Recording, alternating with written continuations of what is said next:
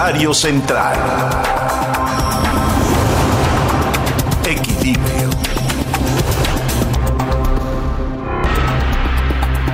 Pues sí, son tiempos inéditos los que estamos viviendo y, yo creo que lo más, digamos, lo más importante a resaltar desde mi punto de vista para todo nuestro, querido público es, es que los, los populismos, los, los esquemas de populismo en el mundo, con este ejemplo de lo que está terminando con el populismo propuesto por, Donald Trump en estos cuatro años de gobierno, es que terminan mal.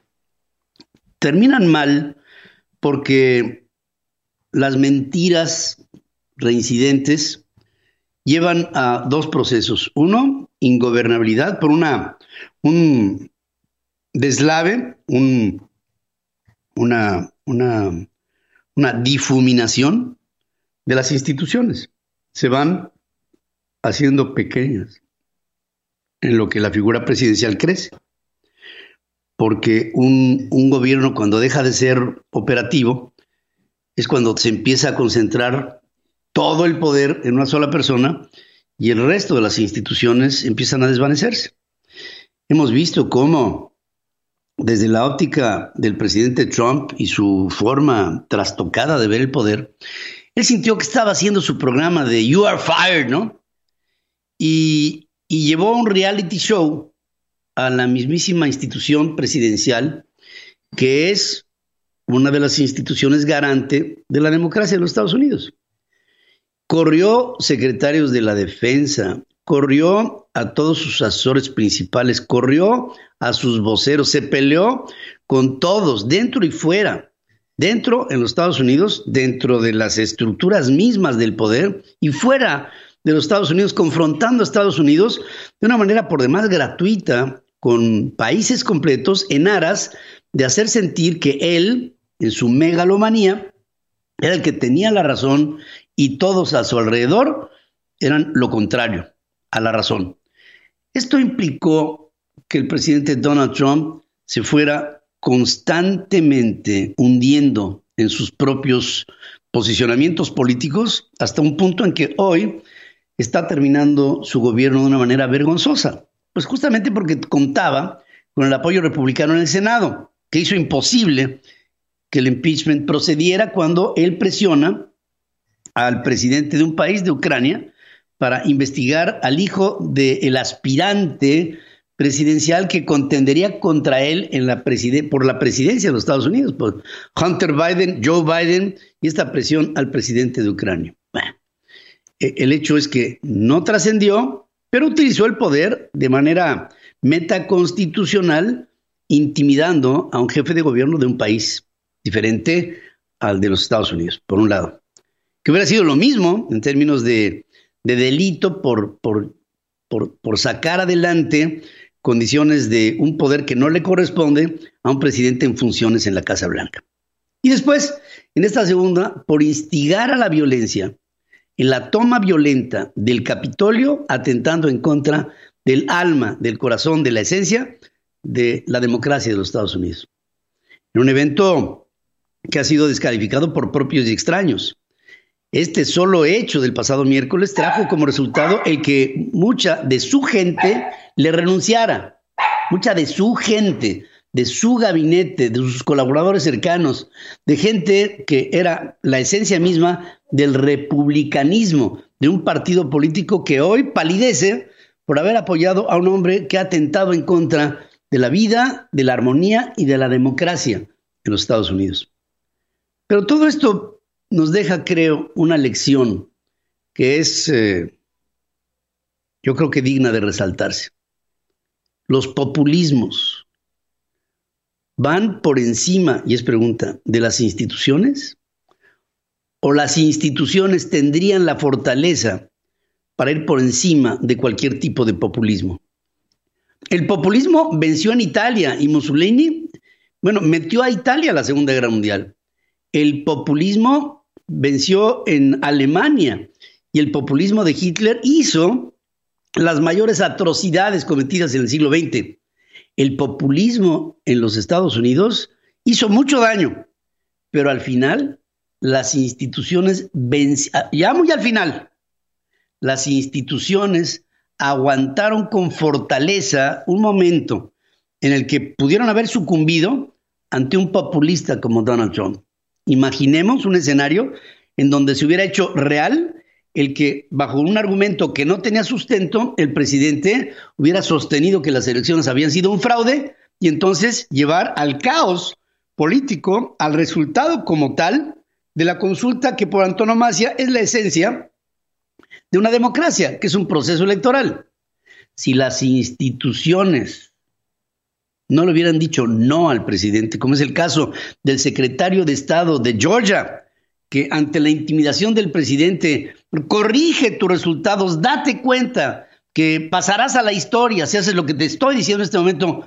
No, Mr. President, no lo voy a hacer. Esa fortaleza institucional debe ir por encima de cualquier populismo en un momento de la historia en el que creo los seres humanos ya hemos aprendido.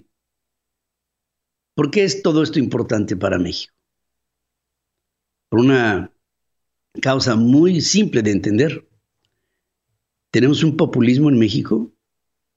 Yo, en primera persona del singular, y asumo la responsabilidad, estoy completamente convencido de que sí. Tenemos un gobierno vergonzoso, tenemos un gobierno que ha extinguido fideicomisos, eh, hecho a un lado la autonomía de instituciones, desacreditado a las instituciones mismas que le rodean y hecho que una figura hiperpresidencial se convierta en una especie de monarca. Y la pregunta es, ¿las instituciones mexicanas serán lo suficientemente fuertes para al final, en algún momento, aunque sea tarde, oponerse al populismo o sucumbiremos como otras instituciones no pudieron resistir a fluvios populistas en Venezuela o en Cuba? La pregunta es pertinente porque finalmente, aunque tarde, todavía México puede reaccionar. O la historia entonces será otra. Y una última cosa. Cuando digo las instituciones, hay una institución que está obligada a reaccionar en México.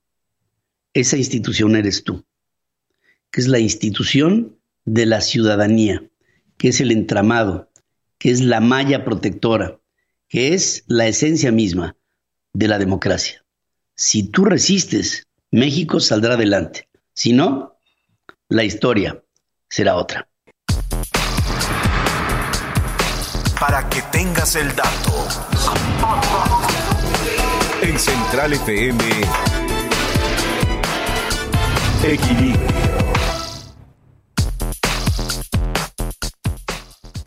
Bueno, y vamos para que tengas el dato. Les quiero decir, entre otras cosas que se me hacen importantes, que Twitter suspendió permanentemente la cuenta personal de Donald Trump, mientras que Facebook e Instagram lo hicieron de manera indefinida también, algo que ha hecho a sus seguidores reagruparse en Parler, que es otra plataforma que tiene un perfil mucho menor.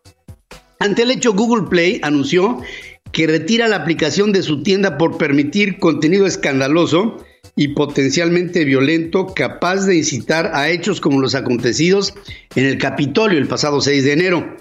Por su parte, la plataforma de Apple advirtió que esta aplicación, que podrá ser eliminada de App Store en caso de que no tome medidas para prevenir que sus usuarios se coordinen en ella para planear actividades violentas.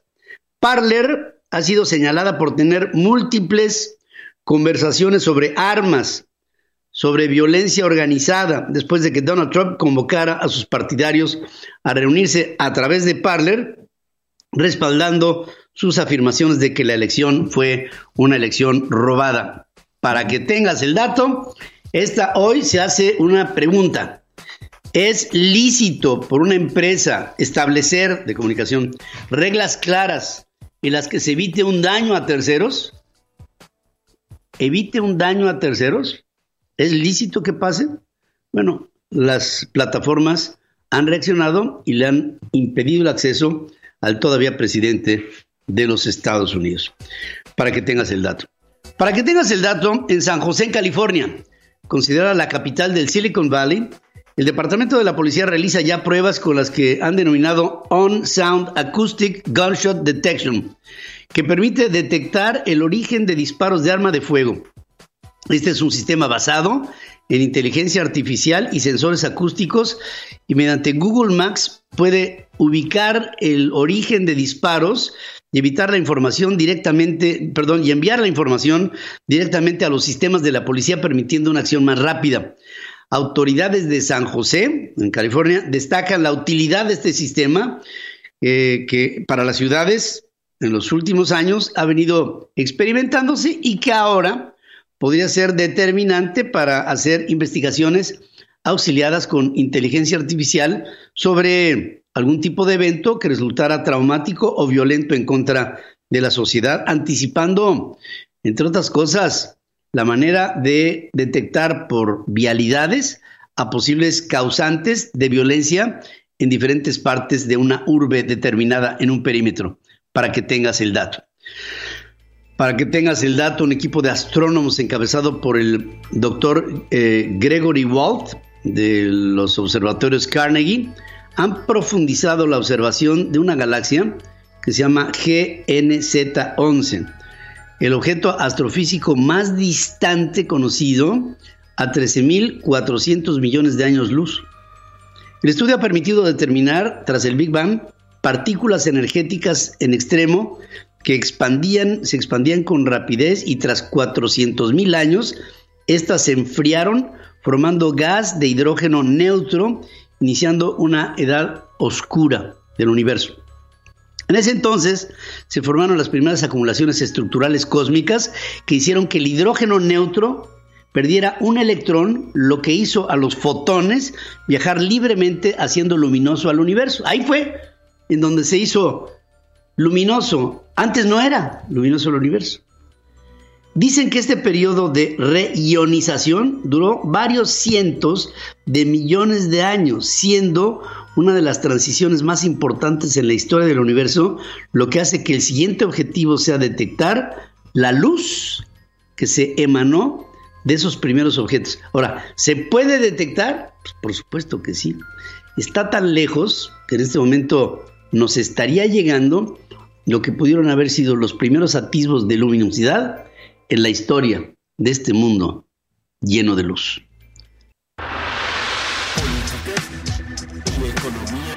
Política y economía en diálogo. Hablemos con Javier Treviño.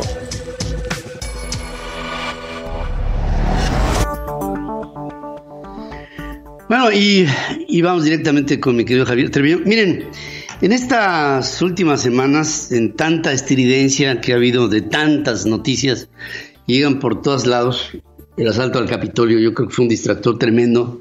Aparte de una noticia traumática, vino en México una noticia que, que tiene que hacerse conciencia de ella. Es la idea que tiene el presidente de la República de absorber los órganos autónomos. La palabra autonomía es sagrada, ¿no?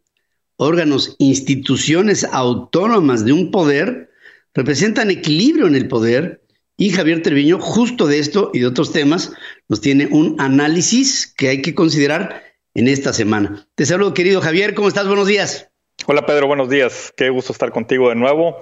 Eh, pues mira, el presidente efectivamente informó que va a enviar una iniciativa de reforma administrativa al Congreso para eliminar algunos organismos autónomos y que su estructura, bueno, pues se integre a las secretarías de Estado. Eh, dijo que, va a tener esta semana una reunión de gabinete para que cada dependencia presente una propuesta de cuáles podrían absorber a los organismos sin despedir a los trabajadores y con ello, bueno, decía que lograr un ahorro de hasta 20 mil millones de pesos.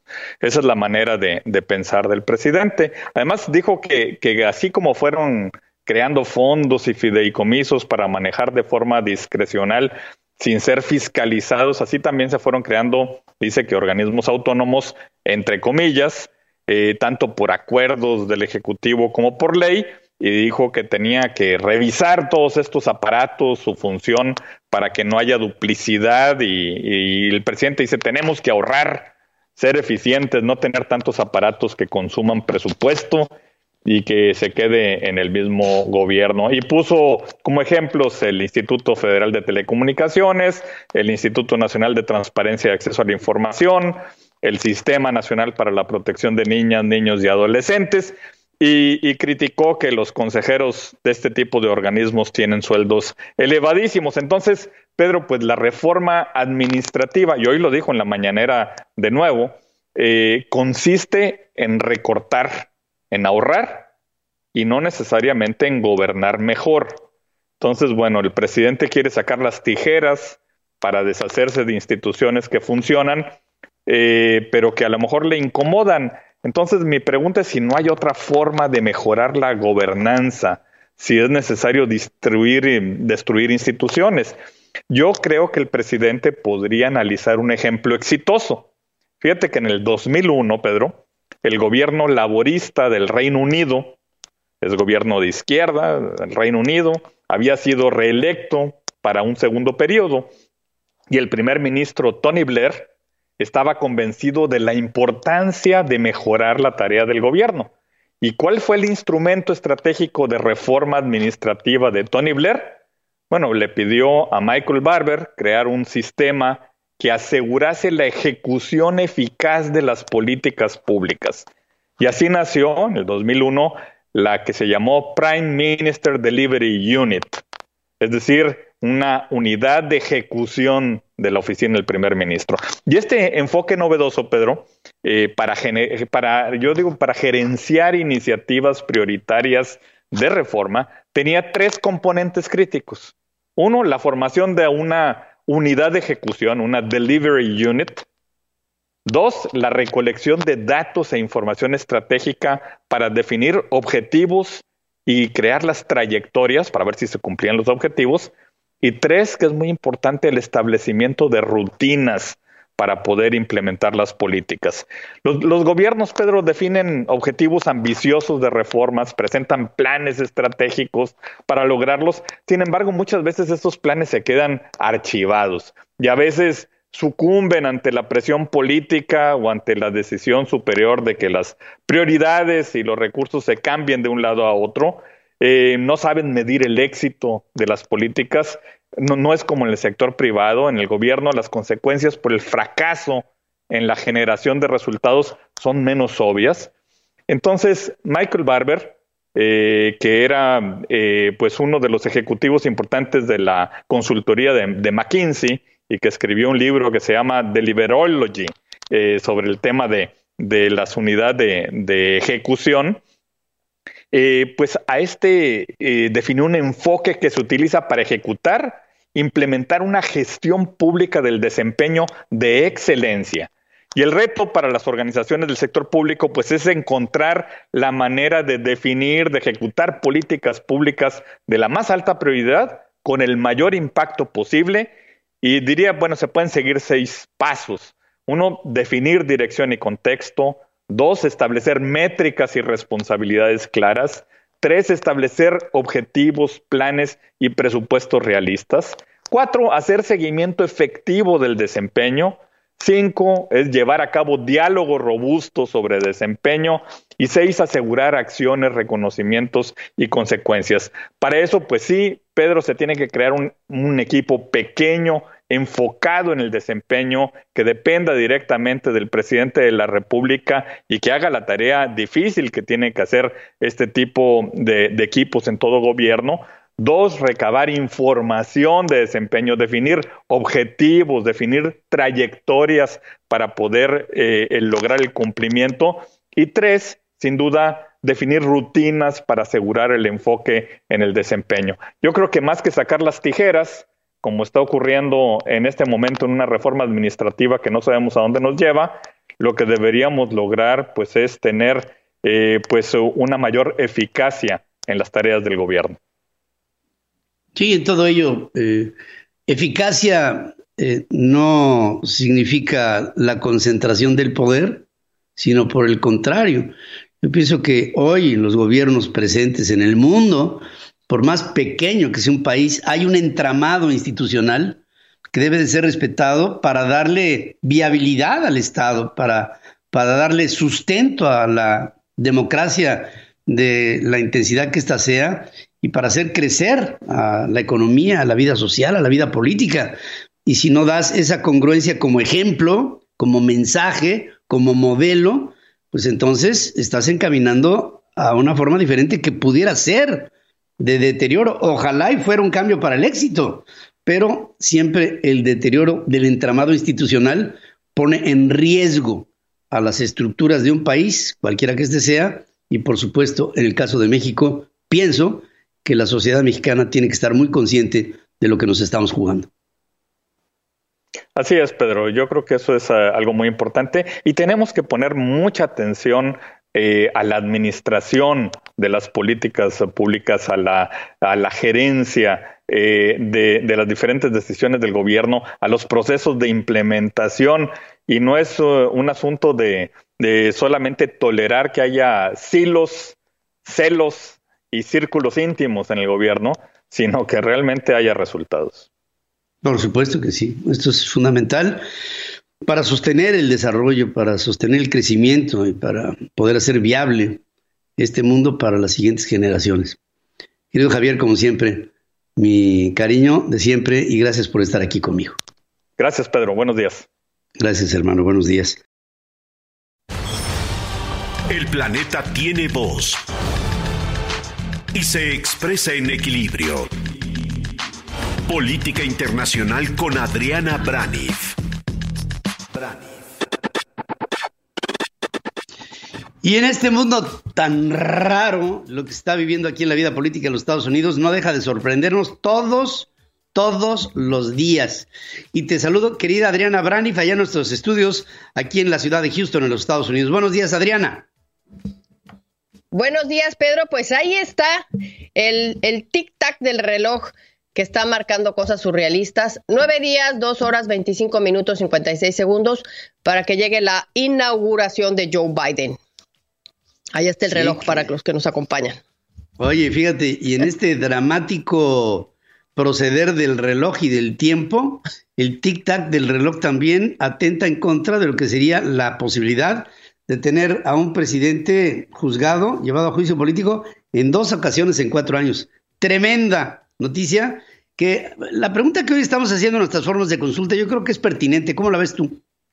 Sí, eh, la pregunta me parece muy pertinente, eh, sobre todo porque si la comparamos con lo que vemos aquí en los Estados Unidos, pues resulta que una, una encuesta que hace ABC Ipso el domingo justamente habla y arroja que el 56%, o sea, más de los norteamericanos, más de la mitad de los norteamericanos piensa que sí, que, que el presidente debe ser removido del cargo, Pedro.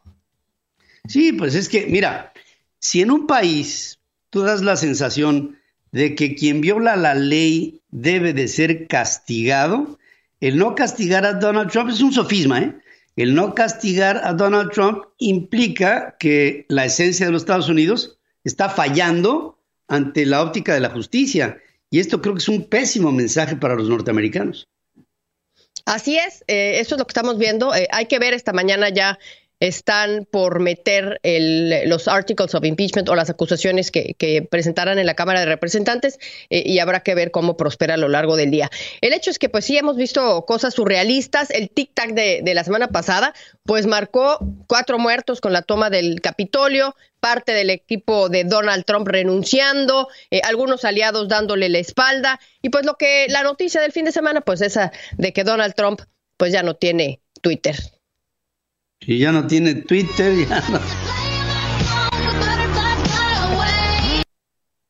Suspendido el Twitter de el señor Donald. Bueno, incluso sé, sé que eh, Donald Duck, el, pato de, de, Walt Disney, fue ante un juez de lo civil para tratar de cambiarse su nombre lo más rápido posible. Sí, seguramente para, para que quedar de incógnito, ¿no? Pero ante esa imposibilidad, también dicen por ahí que el fin de semana se la pasó Donald Trump tratando de averiguar la contraseña del Twitter de Melania para poder tuitearla. Sí, va a estar complicado, pero el colmo. Qué, qué, vergüenza. Déjate el colmo, qué vergüenza para un presidente que llegue a esto, ¿no? Pues sí, eh, ya amenazó también con, formar su propia plataforma, luego quería eh, tomar posesión esta de Parler, que es como un Twitter de, eh, extrema derecha que, que, estaba en las Apple Stores, tanto de Apple como de Google. Ya eso ya no se puede bajar, ya también por ahí le cortaron este el aire. El hecho es que la idea que quiero traer hoy, Pedro, es si estamos viendo en los Estados Unidos el fin de una era de desastre político con la presidencia de Donald Trump, o si estamos por entrar a una era de desastre político por un posible eh, conflicto eh, violento, Pedro. ¿Vamos, a, ¿Vamos de salida o vamos de entrada? Eso es eh, el tema que, que pues traté de analizar el fin de semana. Este fin de semana, pues tratamos muchos de digerir lo que pasó el 2021. Algunos ya en este miércoles pasado se dieron cuenta que Donald Trump sí podría ser un peligro para los Estados Unidos, algo que a lo mejor no lo habían pensado. Y ante esta posibilidad, pues se le cancelan todas sus redes por glorificar la violencia,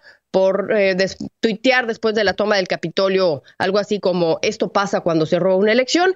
Y pues esta mañana ya, como decimos, ante esto, pues la Cámara de Representantes está por meter estos artículos, eh, articles of impeachment, que son las acusaciones directas eh, hacia el presidente Donald Trump. Después tendría que pasar al Senado para ver si, si esto procede y 18 senadores republicanos junto con los demócratas tenían que votar por el sí de remover o de aplicarle el impeachment al presidente Donald Trump, que son dos terceras partes necesarias para que esto proceda. Eh, está esta encuesta que te comento de Ipsos. ¿Y, por qué esto es una opción para Nancy Pelosi, así como, como tú lo planteas eh, ahora en la plataforma de Central FM, si esto vale la pena o no a dos semanas? Pues el hecho es que además de que dos semanas pueden resultar muy peligrosas, está la visión podría estar la visión de Nancy Pelosi de que al hacer esta, esta acusación de juicio político y en su caso ser removido del cargo, podría imposibilitarse para que se postulara por algún puesto político le hace el 2024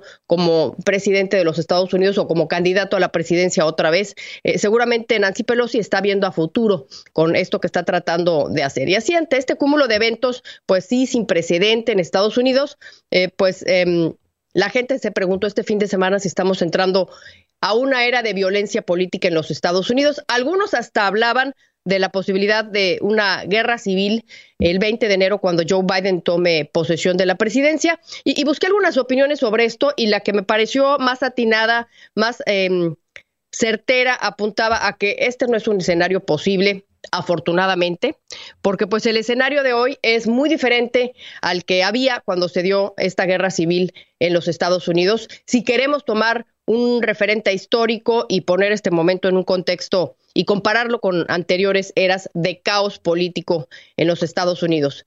Si bien es cierto que en aquel entonces eh, la guerra civil se dio después de una elección, eh, la de Lincoln, y un grupo que quería coronar a otro candidato, pues el motivo en ese entonces no fue denunciar fraude, eh, era un tema de, visión racial. En aquel entonces había dos fracciones muy bien definidas, más o menos con la misma capacidad de combate. Y hoy en día ese no es el caso en los Estados Unidos. También la distribución geográfica estaba claramente delimitada, el norte contra el sur, Hoy no es así porque tenemos estados rojos con ciudades cosmopolitas azules o tenemos estados azules, demócratas, con zonas rurales eh, que son eh, totalmente rojas. Así es que la delimitación es confusa hoy en día en los Estados Unidos y también desde el punto de vista de la capacidad económica, pues ambos bandos también están totalmente eh, dispares, ¿no? Y además, pues todo esto del universo de, de los que votaron por Donald Trump, no todos evidentemente estarían de acuerdo en hacer algún tipo de violencia. Muchos votaron por Trump porque son republicanos de generaciones atrás y no votaron por un candidato, sino por un partido político. Sin embargo, no hay que dejar de lado, Pedro, que la extrema derecha, la que se organiza por Internet, así como se organizó la toma del Capitolio el pasado miércoles en foros virtuales de extrema derecha, pues esa gente está enojada. Hemos dicho que esa gente cree de verdad que le robaron la elección, que fue robada y que está dispuesta a hacer todo, eh, como decían por ahí, bueno, como lo dijo el mismo presidente Trump en el rally antes de la toma del Capitolio, decía, fight as hell. Así es que, pues, eh, esa, esa, ese enojo de esa gente está allá afuera todavía, Pedro. Sí, está, está fuera. Fíjate la, la, confrontación que hubo en San Diego en este pasado fin de semana entre, entre digamos, este, seguidores de Donald Trump con demócratas, es, creo, el principio de lo que pudiera ser una infección de la sociedad norteamericana confrontada. Porque tú sabes cómo se multiplican los, los eventos en los Estados Unidos cuando se diseminan a través de los medios de comunicación. Hoy es Washington, mañana es San Diego, pasado mañana quién sabe. No estamos haciendo con esto un mal augurio, sino una proyección de lo que pudiera suceder conforme se va acercando el tiempo en el que Donald Trump acabará siendo no solamente un ciudadano más, sino tal vez un expresidente juzgado en dos ocasiones por violaciones a la Constitución, lo que hará que sus seguidores cada vez más eh, adopten o pudieran adoptar una postura radical. Hemos visto cómo ha habido detenciones, el cuate que se llevó el atril en el Capitolio, el que se subió vestido como como si fuera este, un, toro ahí pintado del, cuerpo, todos detenidos, las escenas de lo que pasó con los policías, cómo fueron agredidos, en, fin, estamos viendo eh, una, un deterioro de las posturas extremas de unos y de otros lados dentro de la sociedad norteamericana que no pintan bien en este panorama con el telón de fondo de un COVID que no es atendido y que sabe perfectamente bien la Unión Americana que pueden enfrentar lo que hasta este momento ha sido el saldo más difícil para ellos, para Estados Unidos, en función de la pandemia con respecto al resto de los países del mundo. Sí, Pedro, y nada más para finalizar, ahora que dices la violencia, ojo con la violencia en la prensa también. Eh, rápidamente se pueden poner la fotografía de lo que dejaron pintado ahí en la puerta el día del Capitolio, que dice murder the media. O sea, eso es consecuencia, o sea, dañen a la prensa o maten a la prensa, consecuencia de lo que de lo que escuchamos, Pedro, a lo largo de, de, cuatro años de fake news del presidente Donald Trump. Y bueno, esta, esta ola de violencia, pues podría eh, explotar en cualquier momento o no. Eh, hay que ver cómo suceden estas cosas. Pero bueno, la parte positiva, ahora sí ya para finalizar, de lo que pasó en el Capitolio fue que las aspiraciones políticas de los niños Trump o de las nueras Trump, aquella que decía the best is yet to come, pues posiblemente ya quedan totalmente desvanecidas. La Kimberly. Oye, y Mike Pompeo diciendo que quitarle la cuenta de Twitter a Donald Trump, dice, aquí no es China, como haciendo ver que lo que están haciendo es un amago a la libertad de expresión, así como por ahí en Palacio Nacional, en la capital de la República Mexicana, que piensan lo mismo. Gracias, Adriana, como siempre. Gracias, Pedro, que tengas un excelente día.